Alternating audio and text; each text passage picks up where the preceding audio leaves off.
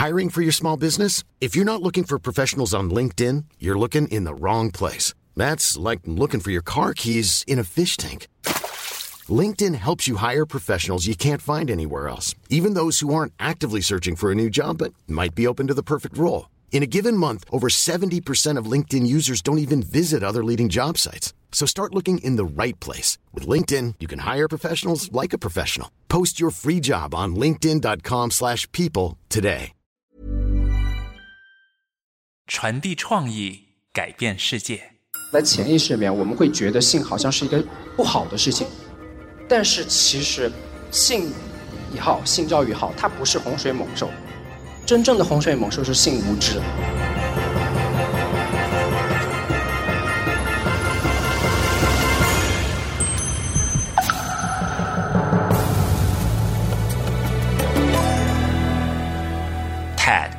中文演讲。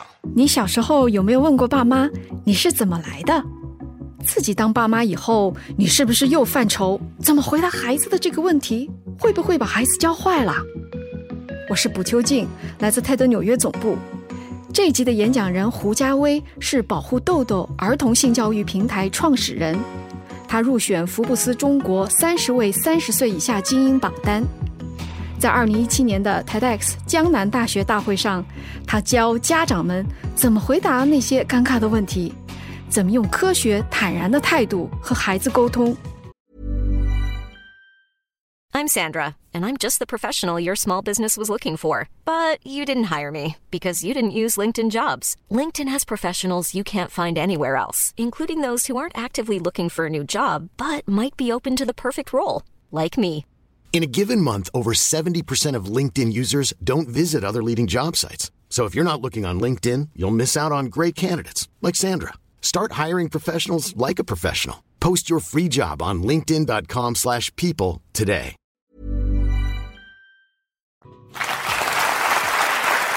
可能很多人一听到性教育就会觉得说，哎，孩子也需要性教育吗？难道说你还要教小孩子怎么去啪啪啪吗？然后好像人们对于性的一个态度，大多数都会觉得好像性第一个它是羞于启齿的，第二个呢就是啪啪啪，第三个就是嘿嘿嘿，然后第四个就是一句就是特别隐晦的跟你一个笑，然后说一声哎你懂的。大多数人会是类似于这样的一个态度，所以说今天呢，我跟大家分享的正是性态度、性教育的第一步。刚开始，我想先跟大家分享一个我自己的故事。我出生在一个农村的一个非常大的家族里面，是属于四世同堂。然后我是我们这一代第一个男孩子，就在出生之前生的一直都是女孩子。所以说，当我出生以后呢，家里人就特别宠幸我。但是宠幸我的方式就有一点特别。怎么特别呢？他们经常会一群人聚在一块儿，然后呢说：“哎，嘉威你过来过来。”我说：“干嘛？”然后他说：“哎，我给你五毛钱，你小鸡鸡让我摸一下好不好？”然后那个时候的我就像现在一样，非常的天真单纯。然后我就会，然后我就会说：“好。”当我看到他手上晃动的五毛钱以后，我就会说：“好呀，那你摸吧。”然后当他摸完以后，他真的给了我五毛钱以后啊，我仿佛一下子找到了致富的道路。然后，然后等我。一一没钱了，一想买东西吃了，我就跑到我家里人面前说：“哎，我小鸡鸡让你摸一下，你给我五毛钱好不好？”然后所以说，包括现在我回到家以后，每次就家里人聊天又聊到这个话题的时候，我都非常的尴尬，就特别想避开这个话题，因为我的姑姑啊，她是这件事情的始作俑者，所以。等我成年以后，等我姑姑的儿子出生以后呢，我就怀着一个报复的心情，我就当着家里所有人的面，我就跟我的弟弟豆豆，我就跟他说：“我说豆豆，啊，我给你五毛钱，你小鸡鸡让我摸一下好不好？”然后我的弟弟就义正言辞说：“不可以，小鸡鸡不可以让我摸。”然后当时就非常的失落，我就跟他说：“我说那那我给你一块钱呢？”他说也不行。啊，我听完这句话的时候，我感觉整个人生就是属于那种。我的复仇已经完全没有希望了，然后我就跟他说：“那我给你五块钱的。”然后他说：“好吧，那你摸吧。”啊，这大大家就像其实这个事情啊，我当时我也是非常的震惊，就不知道到底该怎么去接这件事情。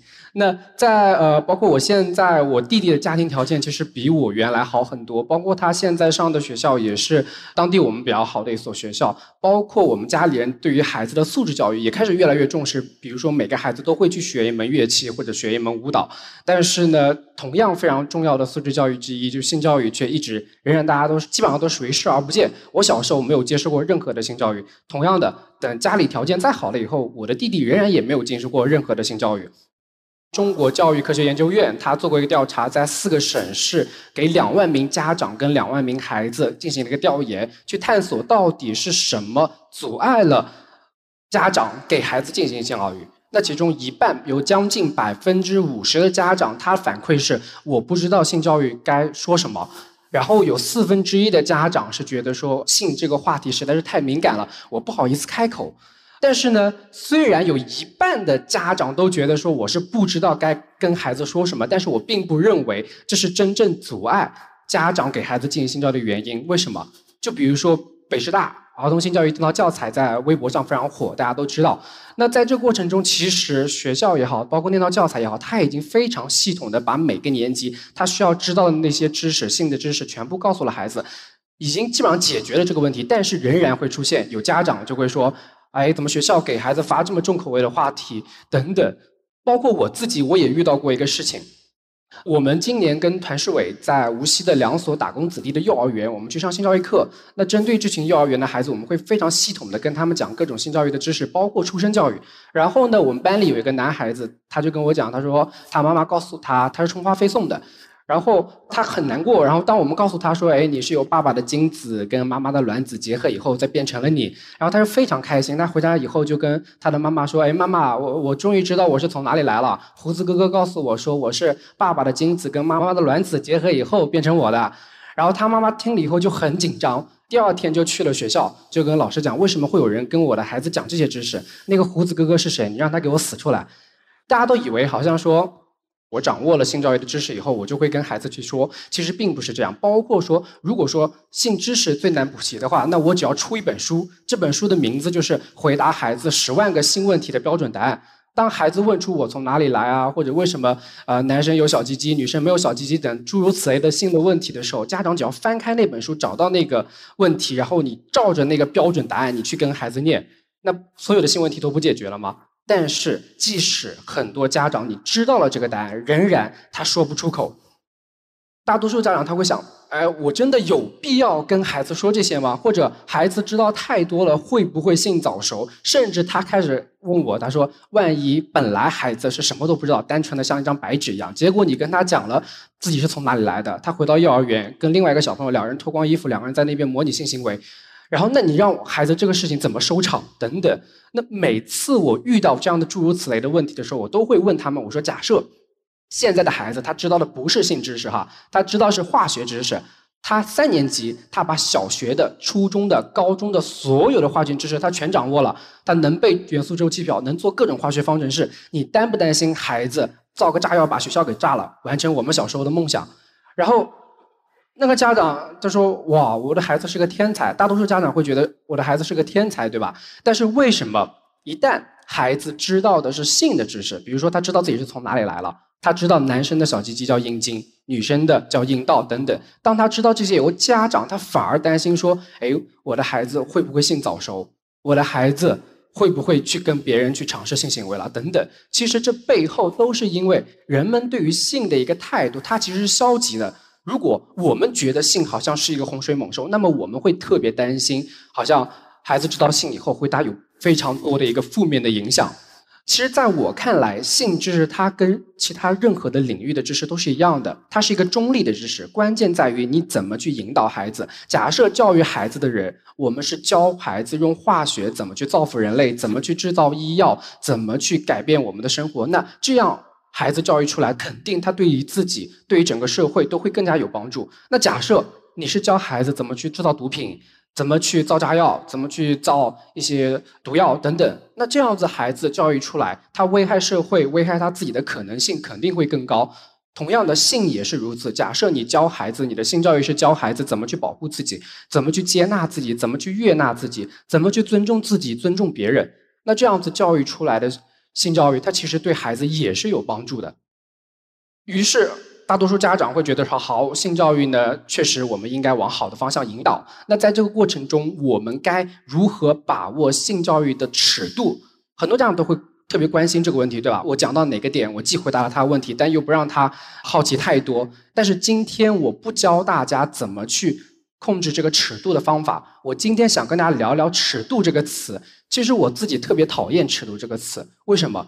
比如说，当你在教孩子化学或者数学的时候，你会不会在想我该怎么跟孩子讲尺度？但是，一旦你知道的是性知识，你跟孩子讲的是性知识，你就开始纠结于尺度。其实。人们会觉得说，好像我跟孩子讲尺度，跟我讲说怎么教孩子，好像是两个差不多的概念。但是其实这两个是完全不同的概念。如果一个家长他纠结的是我怎么控制尺度，那这个家长给他孩子进行性教育，他更纠结是什么？是我讲还是不讲，对吧？那如果一个家长更关注的是我怎么讲能够让孩子更容易理解这个知识点，那他其实更关注的是我怎么讲能够讲得更好。所以说。一般，如果你对性的一个态度，你仍然停留在好像说性对孩子知道多了以后，孩子会对他不好的这样的一个消极的态度话，你会非常纠结于尺度。因此，与其你考虑尺度，你倒不如想想我在给孩子进行性教育这个过程中，我该怎么讲能够让孩子更容易理解这个知识点。那比如说。在我们生活中，我们经常会称生殖器为小鸡鸡。包括我有一次给家长做工作坊的时候，有一个家长就提问，他说：“为什么一定要跟孩子讲阴茎呢？我讲小鸡鸡、小妹妹、小咪咪、小凤凤这些东西不是很可爱吗？对吧？”然后我我当时我就回应他，我说：“我今天一整个工作坊下来，我一直在用阴茎、阴道这样的词，我给你的感觉是什么样的？”然后那个家长就说：“首先第一个非常科学。”其次，非常的权威，非常的坦然。我说，同样的，其实当你在跟孩子讲性教育的过程中，你用“阴茎”这个词。可能对于孩子而言，从知识的角度啊是一样的，就是孩子知道了自己这个生殖器它叫什么名字，对不对？但是如果我们是从我们今天的主题态度这个层面出发的话，那首先家家长他自己给自己的感觉就是我在直面孩子的性问题，我在非常科学，我在非常坦然的跟孩子沟通这个话题。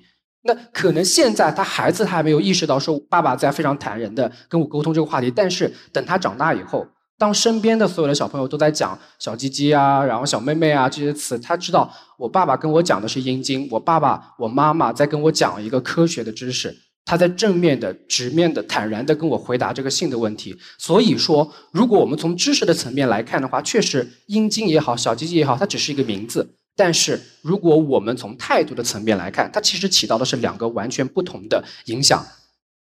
我们每个人从小到大，我们基本上都没有经历过性教育，所以说我们对于性的态度其实是为什么会消极啊？因为大家想想，我们虽然没有接触到科学的正经的性教育，但是我们其实从来不缺乏获取性的信息。比如说，当我们小的时候，我们去一个外地学当地方言，哪一句话是最容易学会的？脏话，对不对？那脏话你会发现啊，要么跟性行为相关的。不管是我什么你什么妈什么的，或者说跟生殖器相关的，其实这些都是性的信息。然后你担心说，哎，我给孩子进行性教育，提前唤起了孩子的性意识，那你为什么不担心现在社会中存在的各种各样的脏话？那同样的，我们在成长过程中，我们接触到各种各样的新闻，什么性侵、猥亵、强奸、变态，呃，什么小学生意外怀孕啊、流产啊，然后甚至说，哎，体检还能够体检出来怀孕等等。所以说，我们接触的任何的性的信息都是负面的，我们没有机会能够获取正面的性的信息。所以，在座的每一个人，可能我们都多多少少在潜意识里面，我们会觉得性好像是一个不好的事情。但是，其实性。也好，性教育也好，它不是洪水猛兽。真正的洪水猛兽是性无知。我举一个例子给大家。我之前在微信上有一个家长向我咨询，说他的女儿月经初潮嘛，然后呃月经可能并不是特别稳定，然后也痛经，所以说他该怎么跟自己的女儿沟通，或者我该怎么去帮助他？然后我非常耐心的回答了他各种问题，月经该怎么办呀？月经初潮不紊乱是一个非常正常的现象啊，等等等等。然后他说：“哎，谢谢老师。”但是他又留了一句话，就是这句话。他说：“真想生的是儿子啊，生女孩真的是遭罪啊！”我当时心里就是一万只草泥马在那边奔腾，你知道吧？我那么耐心的去跟你讲了各种各样的这种知识点，但是他仍然对于性的一个态度，就觉得好像月经是一个非常非常非常遭罪的事情，然后生女孩子简直是一个遭罪的事情。大家设想，如果这个孩子他的妈妈是这样子的一个态度，性的态度，那影响到这个孩子，这个孩子他会是一个什么样的性态度？我再举一个正面的例子。同样是月经这个话题，我有一个朋友，他是在计生协工作的，因为计生协一直在支持性教育嘛，所以说，呃，他们对性教育也非常接纳，从小会跟孩子有讲到性教育。他在女儿很小的时候，他看到妈妈就是卫生间里面的卫生巾。然后里面上面带着血，然后女儿就问妈妈说：“哎，妈妈上面为什么会有血啊？”然后妈妈就跟她讲说：“哎，这是妈妈来月经了。每个女孩子长大以后都会来月经，来月经呢说明你长大了，这是一个非常值得庆祝的事情。所以她女儿在很小的时候就不觉得说好像妈妈流血是一个非常不好的事情。同样的，等她青春期，她第一次来月经了，她就很坦然的跟自己妈妈说：“妈妈，我来月经了，你给我一片卫生巾吧。”然后这并不是最让人觉得震惊的，最震惊的是什么？是他在他的班里面，他们班有一个女孩子第一次来月经，正好是下课的时候，就坐在那儿，然后当时好死不死还穿了一条白裙子，然后呢就坐在那边吓得要命，也不敢起来。然后他女儿看到以后呢，就解下自己的校服外套，然后围在她的这一圈，然后把她带到了卫生间。然后又去办公室管老师要了一片卫生巾，然后再去卫生间教他怎么换上，一直安慰他说：“啊，这很正常，这没事的，说明你长大了，这是一个值得庆祝的事情啊，等等。”放学的时候还把这个女孩子送回了他家。然后他妈妈听了这个故事以后，就觉得非常的自豪。他觉得其实这就是当你这个非常坦然、非常积极的话，那影响的孩子也是一样的，孩子也会对这个事情，他不会觉得说好像这是一个非常消极、不好的事情，非常倒霉的事情。我们看这两个同样都是月经的案例，可能我们从知识的层面，就是这个女孩子她知道了自己月经是一个什么回事儿，对吧？她也知道我该使用卫生巾，对不对？但是在孩子成长过程中，她将是两个完全不同的态度，一个是非常消极的，一个是非常积极的。还有一个故事呢，是我们在微信上经常会给家长去做这样的社群，然后在这个社群里面，我们会要求每天都有案例分享，也会要求家长去完成作业。比如说，我们有一天的作业是什么呢？我们就给家长抛出一个问题，就是假设某一天晚上，你跟你的爱人正在发生某些不可描述的事情，然后这时候孩子突然打开门，哭着跟爸爸讲说：“爸爸，你为什么欺负妈妈？妈妈都在那边哭了。”当孩子问出这个问题的时候，你怎么回答孩子这个问题？那很多家长都会觉得，哇塞，这个问题实在是太劲爆了，对吧？肯定是穿上衣服，然后把孩子带离房间，然后跟孩子讲说：“你刚才在做梦，你刚才在做梦，是吧？”大多数家长都会类似于这样子跟跟自己的儿子沟通。确实啊，真的，我我有遇到好多，就是跟孩子讲说：“你你在做梦，你在做梦。”然后，但是呢，我会要求我们那些妈妈，你要给我发语音，把我当做你的儿儿子。然后呢，你给我发语音，你来回答我这个问题。你会发现，这些经过非常系统的培训的家长，当他拥有一个坦然的心态度以后啊，他以前从来没有遇到这个问题，但是他会很自然的给我发语音说：“爸爸妈妈在做爱，这是爸爸妈妈表达爱的一种方式。当然，这也是爸爸妈妈的隐私，希望你不要跟别人讲。现在呢，因为你还小，你的生殖器没有完全发育成熟，所以说，如果你现在去模仿的话，反而会让你的生殖器受伤。同样的，生殖器也是我们的隐私部位。”他们家长会很自然的去跟孩子讲，我最多的一天，我一共收到了一百三十多个家长给我发这个语音，所以说我晚上躺在床上的时候，我脑子里面都是爸爸妈妈在做爱，爸爸妈妈在做爱，爸爸妈妈在做爱，我感觉我整个人都被洗脑了，你知道吧？其实，其实这也是一样，就是说，真的，性教育它最难的不是说我告诉你一个知识，我把这个知识点回答你，而是说在整个过程中，家长你自己的对性的一个坦然的一个态度。你与其纠结于我该怎么给回答孩子这个问题，我该怎么给孩子一个特别标准的、特别正确的答案，你倒不如想想你自己对性是一个什么样的态度，用你自己对性的那种坦然的、科学的、客观的、积极的态度去影响孩子。其实这就是最好的性教育，而不是说我一定要纠结于这个问题我该怎么去回答。因此，整个我们今天的主题其实一直在强调一个单词，就是性态度。与其你一直纠结于问题，你倒不如想想我该怎么去改变自己对性的，从一个消极的态度变成一个积极的一个性态度。那这就是我们今天讲的性教育的第一步。然后我其实说实话，我还没有孩子，但是我会给很多的家长做儿童性教育。很多家长会讲说：“哎，你都没有孩子，你怎么给给我们进行性教育啊？对吧？你自己都不懂。”那其实我我就跟大家讲，我的诀窍是什么？就是我拥有一个坦然的性态度。当我拥有一个坦然的性态度以后，不管家长他问出什么问题，我都可以把它看成一个跟性没有相关、会很自然的问题。比如说，有家长跟我讲，他说自己的孩子五岁，然后这几天特别喜欢玩自己的生殖器，掰来看去，掰来看去。我就说，你就把它当做孩子是在看自己的手，看自己的手，你觉得你需要干预吗？等等的家长就其实换一个角度以后，你把它看成一个非常自然的、非常正常的一个事情以后，其实你会发现，其实完全没有必要那么焦虑跟恐慌。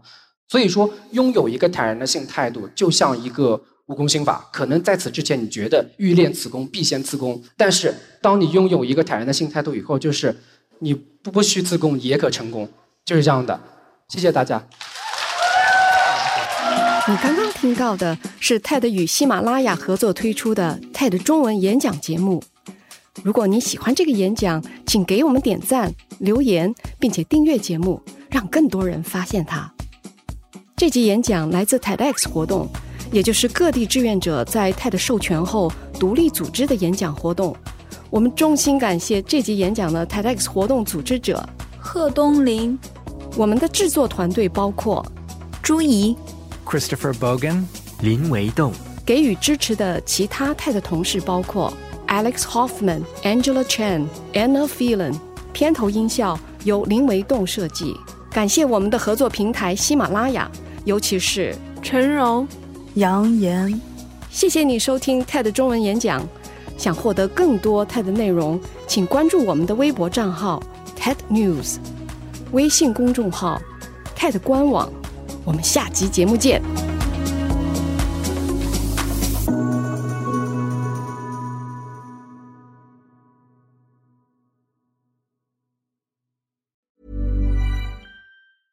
Mom deserves the best, and there's no better place to shop for Mother's Day than Whole Foods Market. They're your destination for unbeatable savings, from premium gifts to show-stopping flowers and irresistible desserts. Start by saving 33% with Prime on all body care and candles. Then get a 15-stem bunch of tulips for just $9.99 each with Prime. Round out Mom's menu with festive rosé, irresistible berry chantilly cake, and more special treats. Come celebrate Mother's Day at Whole Foods Market.